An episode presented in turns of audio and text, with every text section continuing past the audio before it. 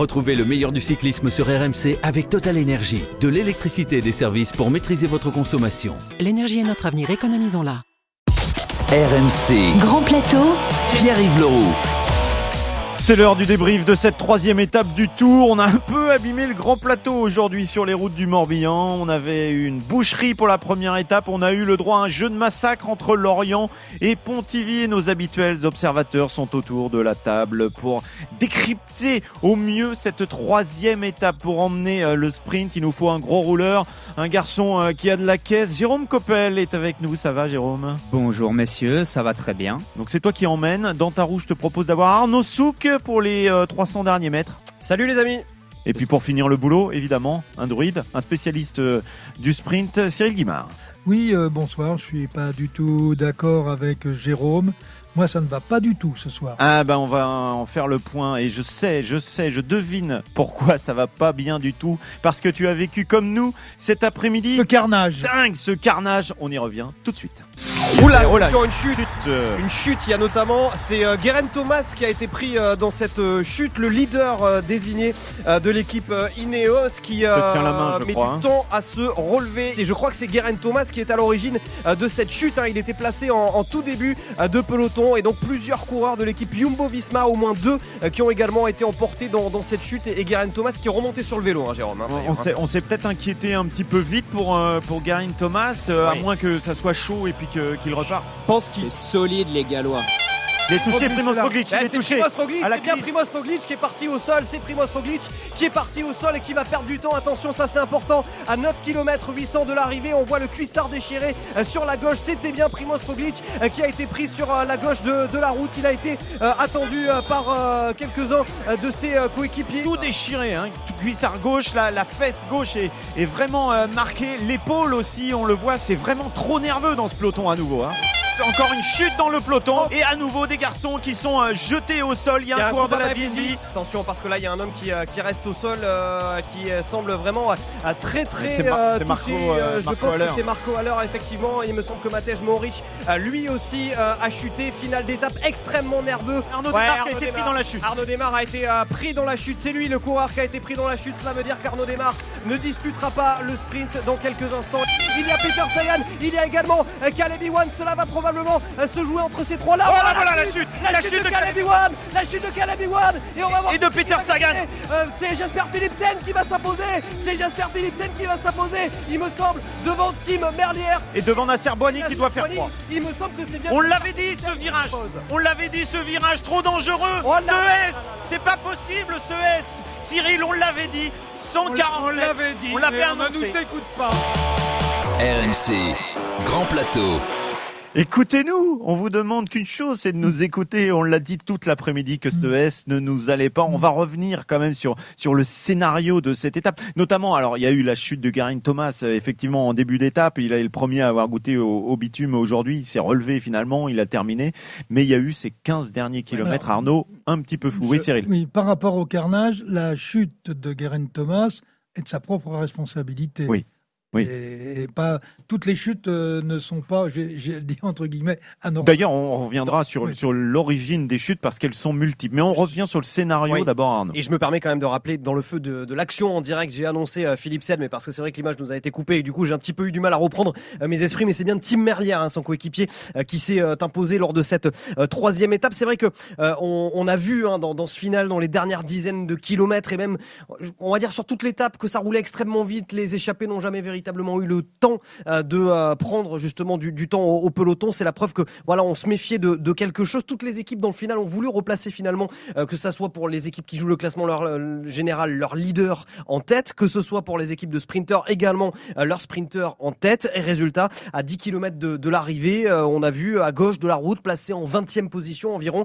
Primoz Roglic chuter et emmener avec lui plusieurs autres coureurs au sol. Final tortueux, Jérôme nous avait prévenu, à 8 km de l'arrivée, la descente avec euh, une partie vraiment très raide et, surtout euh, très très étroite. Et, ça s'est vu euh, quelques kilomètres plus loin, puisqu'à moins de 5 kilomètres de l'arrivée, chute donc de Jack Egg qui est inscrit comme n'ayant pas terminé cette, cette étape et donc sans doute abandon. Et de Marco Haller démarre pris dans la chute. Et puis le final, on l'explique, tortue à 160 mètres de la ligne avec un petit S comme ça qui a fait que, eh bien, visiblement, Caleb Iwan est parti et a emmené dans sa chute avec lui Peter Sagan à quelques mètres de l'arrivée, là où déjà il n'était plus qu'une quinzaine de coureurs. Ce fameux petit S qui nous euh, impose une question. Caleb Ewan doit-il porter plainte contre le Tour de France? C'est le sujet de notre partie de manivelle. RMC, La partie de Manivelle. On avait dit, il va se passer quelque chose dans le final de cette étape en voyant, en arrivant. Alors Cyril, c'est vrai que toi tu as l'œil affûté, c'était ton ta spécialité, le sprint, et en voyant ce S à 150 mètres de l'arrivée, ça t'a pas plu, ça t'a mis en colère. Ben, Pour moi, pratiquement, il devait y avoir au minimum une chute. On a eu la chute minimale puisqu'il restait plus qu'une quinzaine de coureurs. Imaginez qu'il n'y ait pas les chutes précédentes. Là, on arrive à 130 ou 140 coureurs. Eh bien, euh, il y a un tas de 40 coureurs dans les 100 derniers mètres. C'est inadmissible. On ne peut pas faire des arrivées avec un virage à gauche et un virage à droite dans les 200 derniers mètres. Sauf que vous avez un règlement qui dit ça doit être de 200 mètres, et puis vous avez une toute petite phrase derrière qui vous dit si c'est possible. Donc, qui veut dire qu'il n'y a pas de règlement. Jérôme, tu as été euh, marqué, toi, euh, forcément, par ce sprint également, euh, avec cette chute. Et on a du mal d'ailleurs à comprendre ce qui se passe véritablement pour, pour Caleb. Exactement, j'étais en train de regarder une autre image vue d'hélicoptère et j'ai encore du, mal à comprendre ce qui s'est passé. Certainement qu'il a dû toucher une roue qui, l'éjecte. C'est vrai que c'est dommage d'avoir un, final comme ça aussi dangereux avec autant de chutes. Et une information, à Caleb Ewan ne reprendra pas le départ demain, fracture de la clavicule. On va écouter euh, Julien Alaphilippe, euh, comme beaucoup de coureurs qui étaient très marqués à l'arrivée de cette étape, le porteur du euh, maillot vert qui, lui, est passé entre les gouttes aujourd'hui. On reviendra aussi sur le cas Julien Alaphilippe tout à l'heure, mais on l'écoute tout d'abord sur ces nombreuses chutes et ce final tortueux. Ouais, beaucoup de nervosité, comme à chaque fois sur les premières étapes du tour, mais là j'ai j'ai jamais vu ça, je crois. Bah, le vélo c'est un sport dangereux, tout le monde le sait. hein. On sait que voilà, il y a des risques à chaque fois qu'on roule. Aujourd'hui, euh, d'arriver euh, en un seul morceau et sur le vélo, c'était euh, déjà une, une prouesse. Ouais. Surpris de l'immense nervosité du peloton. Alors c'est vrai, euh, Jérôme, les premières étapes d'un Tour de France, c'est toujours très très nerveux. Alors c'est toujours comme ça, surtout quand on n'a pas un prologue au début à la première étape qui fiche déjà un petit peu le classement. Tout le monde sur la première étape veut, veut et peut prendre le maillot jaune, donc forcément on sait que la première étape c'est dangereux. La deuxième un petit peu aussi, le final était difficile, ça s'est plutôt bien passé hier.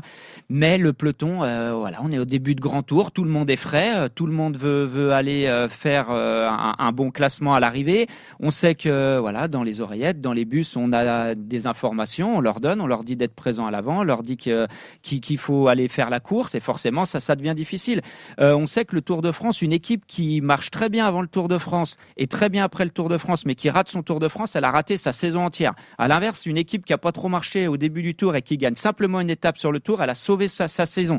Donc ça, c'est aussi un paramètre à prendre en compte. Cette course, c'est une telle vitrine, une telle caisse de résonance que voilà, il y a forcément euh, des gamelles et beaucoup de pression. Pour revenir à ce fameux S euh, et à, ce final, on le disait aussi euh, tout à l'heure, il, suffit de deux coureurs pour que ça aille euh, à la chute. Rui Costa sur le Tour de Suisse, ils sont que deux, il est déclassé parce qu'il y a un petit changement de, de direction et on fait une petite vague forcément. Après, on parle de ce S, on revoit les, les images puisqu'on a enfin une vue d'hélicoptère pour, euh, pour la chute de Caleb.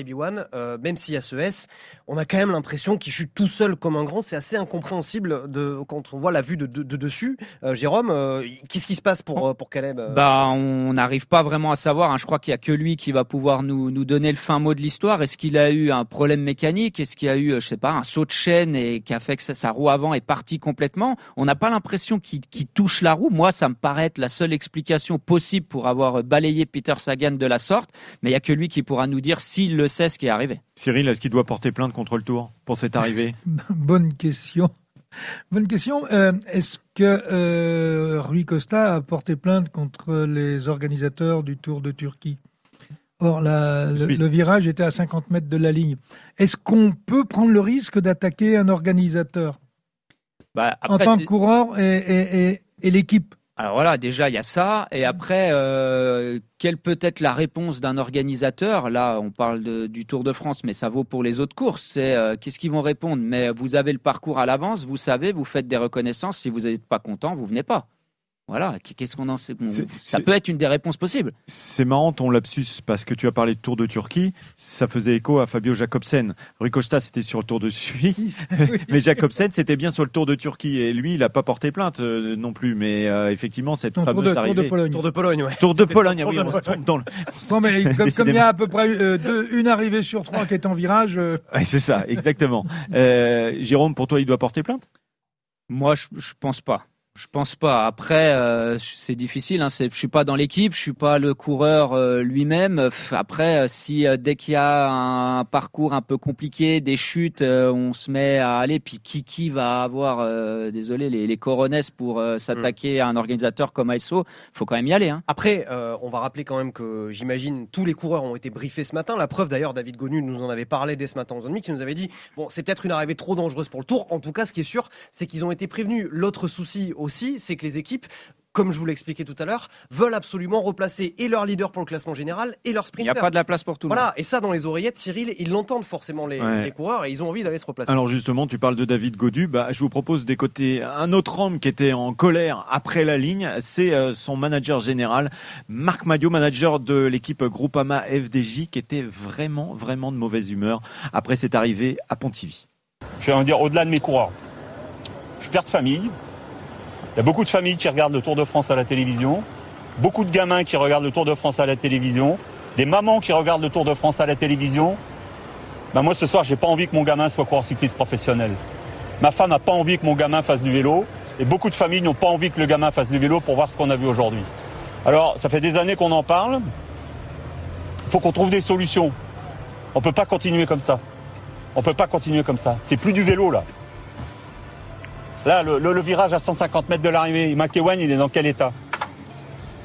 Et les autres avant. Donc il faut qu'on change, qu'on soit capable de dire ça va plus.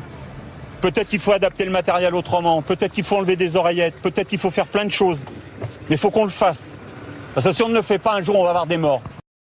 On va avoir des morts un jour, dit euh, Marc Madio. On a déjà eu euh, ces- ce débat il y a deux jours en disant il faut trouver des, des solutions par rapport aux spectateurs. Mais là, c'est aussi euh, les coureurs entre eux, puisque ça a été le message de Sylvain Dillier, par exemple, le coureur suisse après la ligne, de dire euh, attention, euh, c'est euh, c'est pas parce que vous n'êtes pas dans la dans la même équipe qu'il faut pas se protéger un petit peu. Donc à l'intérieur du peloton, euh, Jérôme, il y a des problèmes. Il y a aussi des soucis de matériel. On a évoqué les oreillettes, euh, les, les freins à disque éventuellement. Il y a peut-être un grand débat à lancer là au niveau du, du peloton. Alors ça, c'est certain. Il y a un grand débat su- surtout sur les parcours, le choix des arrivées, le matériel. On sait hein, que les freins à disque, certains coureurs, même mécaniciens d'équipe, sont pas pour les freins à disque. C'est les marques qui imposent cette évolution, bien sûr pour euh, des un souci économique, pour, gagner plus d'argent. Les oreillettes, c'est un débat qui revient assez souvent.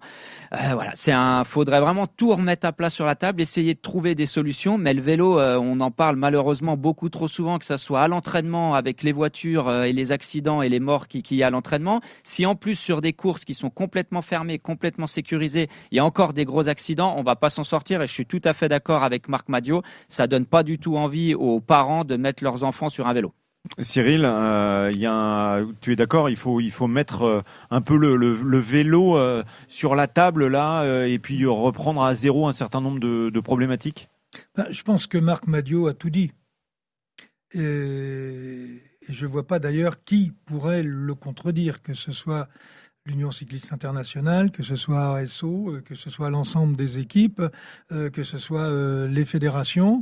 Mais vous savez, à chaque fois que vous dites des choses, Marc Madio a dit des choses, rappelez-vous, avant les élections à la Fédération française de cyclisme, où il a dit à peu près la même chose sous des formes un peu différentes, et ce que j'ai également dit, comment vous voulez changer les choses avec des gens qui ne veulent pas écouter les hommes de terrain? Et c'est- ce que Marc Madieu a dit. Il faut écouter les anciens, il faut écouter les, les hommes de terrain. Mais oui, Dire ceux l'UCI, qui il y a- voient qu'un S est dangereux. à Exactement. 150 À l'UCI, il y a un peu d'autres chats à fouetter que la taille des chaussettes ou de poser son, ses coudes sur le guidon. Aujourd'hui, ça en est encore la preuve. Qu'ils arrêtent de nous faire chier avec Non, des les- conneries et qu'ils les- s'attaquent aux vrais problèmes. Les, les zizi gougou, il n'y a pas de problème, ça, on n'a pas peur. Euh, Quelqu'un qui fait, qui va faire pipi sur le banc de la route, il se prend 500 euros de euh, 500 francs suisses. Alors là, il n'y a pas de problème, euh, les, les, les, les arbitres Pour pour, ça. remplir les caisses. Mais lorsqu'on est, lorsqu'on est véritablement sur des problèmes, des vrais problèmes de fond, des vrais problèmes de sécurité, eh bien, les hommes de terrain, euh, sous prétexte qu'ils sont pas élus, c'est vous la fermez. En parlant d'hommes de terrain, David euh, Lapartien euh, qui, euh, qui a déclaré euh, à nos reporters Anthony Reich et, Romain Cluzel si on veut des sprints en ligne droite, on va se retrouver en plein désert des arrivées euh, techniques en centre-ville. Ça fait partie du tour. Voilà ce qu'a dit euh, David Lapartien il y a quelques minutes, le, le président de, de l'Union cycliste internationale. Mais là, il suffit de faire l'arrivée 150 mètres avant. Tout simplement. Ben, tout simplement. Non, mais ça, c'est quoi cette réponse? N'importe quoi. Faudrait qu'il monte un peu sur un vélo et qu'il aille faire un peu des, des sprints pour Oh, t'es- méchant parce qu'il est sur un vélo de temps en temps. Pas dans les sprints du Tour de France, je pense. Lançons les états généraux du euh, cyclisme pour la pour la reprise. Là, ça serait peut-être une idée. euh, en tout cas, on sent que on sent qu'il y a de la tension, pas que sur pas que sur le vélo, hein, en tout cas. C'est c'est pas moi qui l'a dit. euh, on ne change pas les choses avec ceux qui les ont provoquées. Donc il faudrait des hommes nouveaux. Bon, eh bien, en tout cas, on verra si des hommes nouveaux se, se proposent pour prendre la suite. Euh, Il y a un homme. J'en fais partie, hein, des hommes nouveaux. Ah oui? Oui. Tu veux qu'on prenne ta roue, euh, Oui. Cyril? Oui, oui, on peut prendre, on peut prendre la roue de prendre ma roue.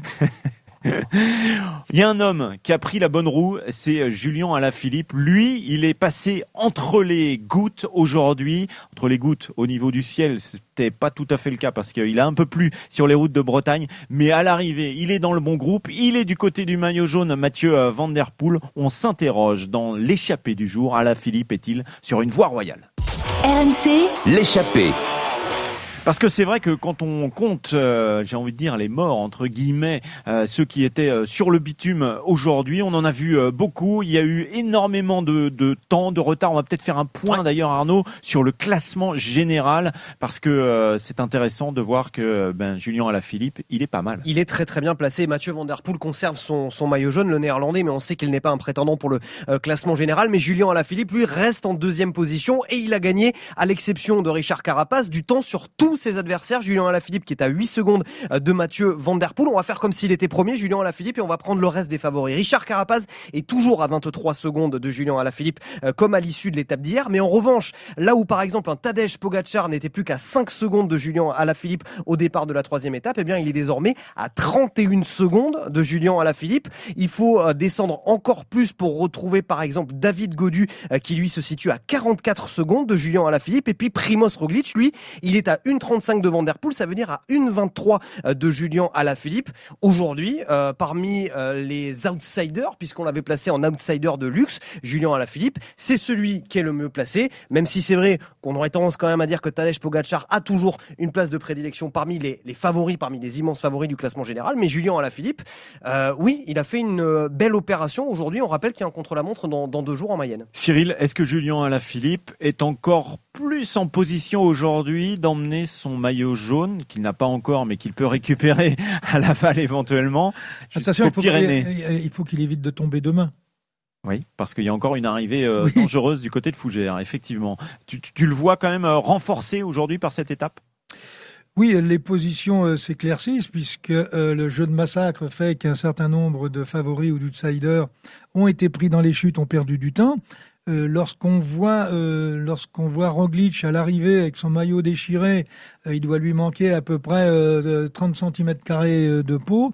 Guerin Euh, Thomas aussi. Guerin Thomas, c'est la même chose. On peut se poser la question si Roglic veut- va, sera encore présent au moment du contre-la-montre. Parce que ces chutes-là, euh, je peux vous dire qu'elles ont des conséquences, pas uniquement le jour. Là, on a des conséquences euh, mathématiques sur, le, sur les chronos.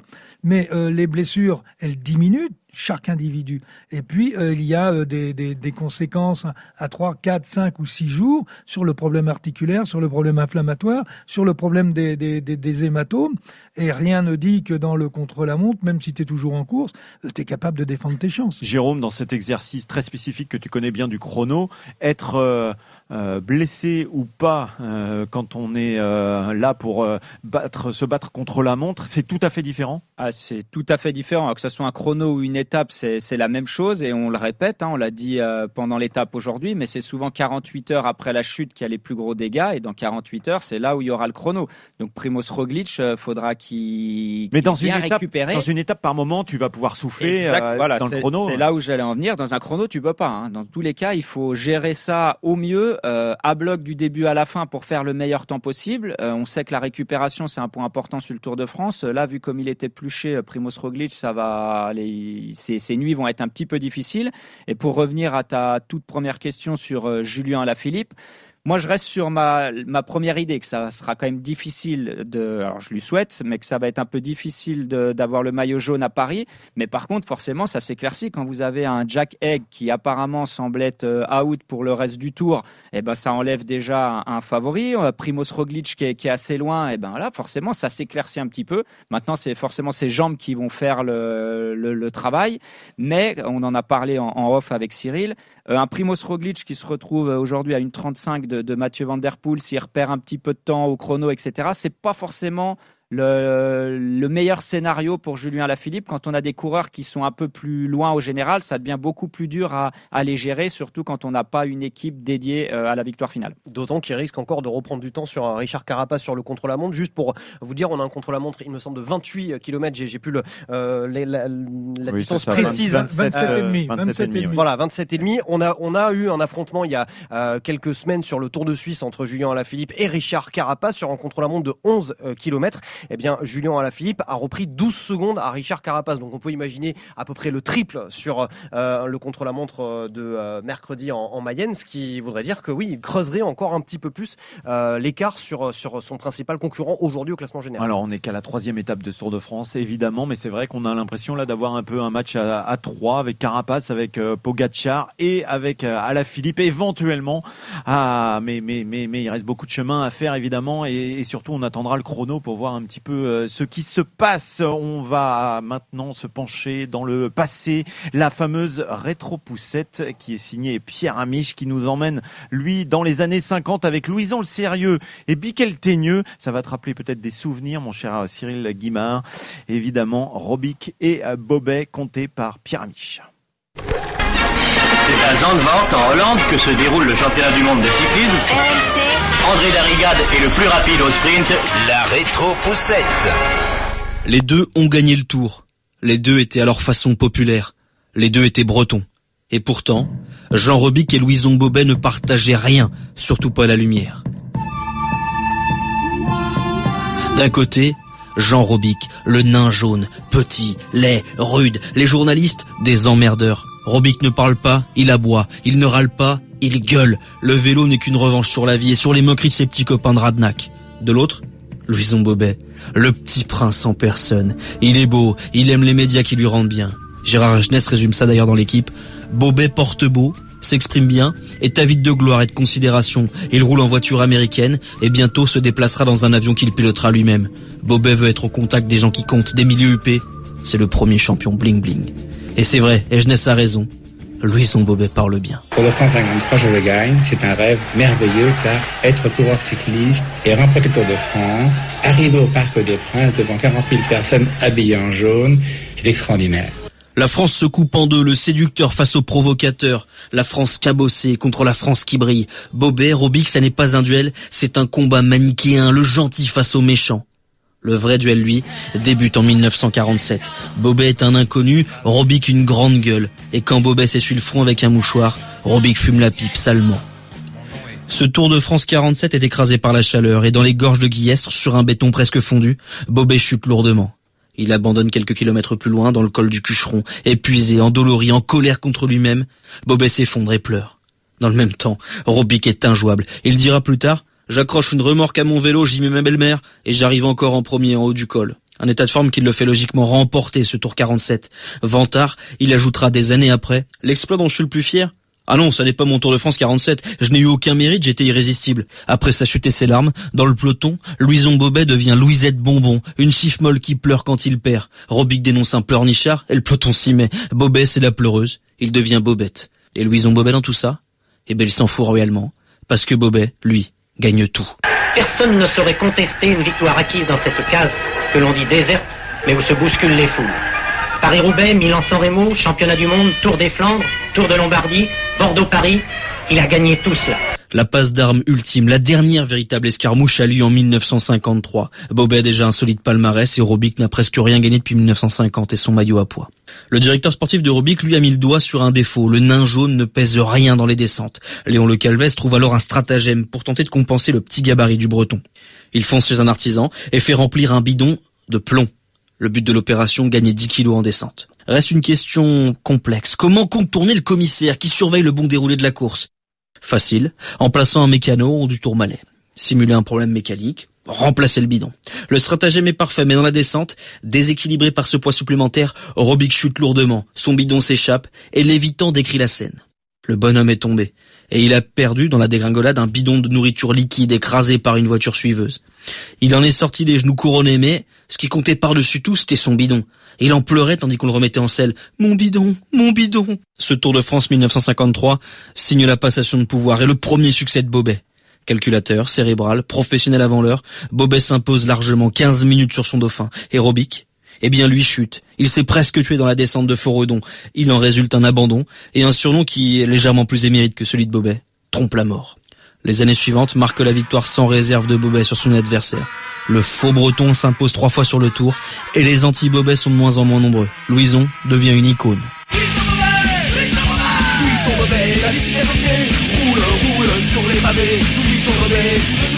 L'histoire est finalement étrange. C'est que les deux partageront quelque chose. Le fait de nous avoir quittés trop tôt. Bobet décède à l'âge de 58 ans. Robic a seulement 59. Biquet, qui conclura son passage sur Terre d'une dernière provocation. Interrogé dans l'équipe magazine, il dit j'ai 59 berges, mais j'ai une santé de fer. Je m'envoie toujours mes 20 ricards quotidiens et mes 3 paquets de pipes. Jean Robic décédera quelques jours plus tard dans un accident de la route, en compagnie de la femme d'un autre. Ah, Jérôme, t'as pas reconnu euh, les Ludwig van 88 euh, qui chantent Louison Bobet hein, Ouais, non, je connais les Vampas ou Rimini pour Marco Pantani, mais je connaissais pas celle-ci. Cyril, ça te rappelle euh, ton enfance un peu C'est c'est ce début des années 50, forcément, là où tu commences à t'intéresser au, au cyclisme, bien sûr. Euh, en 50, non, c'est pour ça que je. T'étais un peu ferais- petit, t'avais trois ans. J'avais 3 ans, donc à ce moment-là, je suçais sans doute mon pouce. Évidemment, Robic et, et Bobet qui ont marqué l'histoire de euh, la Bretagne. Euh, Pierre euh, qui nous racontera toutes ces histoires pendant tout le Tour de France avec sa fameuse rétro-poussette. Il nous reste quelques secondes, messieurs, pour vos pronostics entre Rennes et Fougères. Demain, c'est sans doute un sprint royal qui s'annonce. Allez, Jérôme, je te sens bien parti. Marc Cavendish pour moi. Et oui, il a eu un, un ennui, on ne sait pas, il a en tout cas pas disputé le sprint. Ses coéquipiers ont l'air d'être passés un peu au travers. S'il y a un peu de vent, on connaît le- les qualités de son équipe. Donc moi, je mets bien Marc Cavendish demain. Un hmm, point pour l'île de Man, Arnaud Souk. J'hésite entre Colbrelli et Boigny. Faut pas hésiter, il y a le droit qu'à un seul nom. Tu m'embêtes, mais je vais mettre Boigny. Tiens, voilà. J'ai décidé de tenter des grosses conneries. Et il était pas mal aujourd'hui. Et Cyril, tu vas mettre ton, ton argent sur qui? Eh bien, euh, moi, je pense que demain, euh, Merlier ayant gagné, je pense que Van Der Poel va tout faire pour aller se prendre 10 petites secondes. Hmm, En tout cas, on est libéré complètement du côté de Alpecin. Ah oui, et, et pourquoi pas un doublé de, de Merlier euh, C'est une possibilité aussi. Oui, c'est une possibilité, Aussi. mais euh, un doublé de Van Der Poel, c'est pas mal non plus. Parfait. Tu votes pour Van Der Poel et bien moi, je vais voter pour Arnaud Desmar. Une nouvelle fois, la revanche. On verra ça. On se dit à demain, évidemment, entre Rennes et Fougères. On retrouvera le grand patron aussi. Il sera reposé, il sera frais. Le retour de Christophe Cessieux pour Grand Plateau et pour l'intégrale sur RMC. À demain RMC, Grand Plateau. Retrouvez le meilleur du cyclisme sur RMC avec Total Énergie. De l'électricité et des services pour maîtriser votre consommation. L'énergie est notre avenir, économisons-la.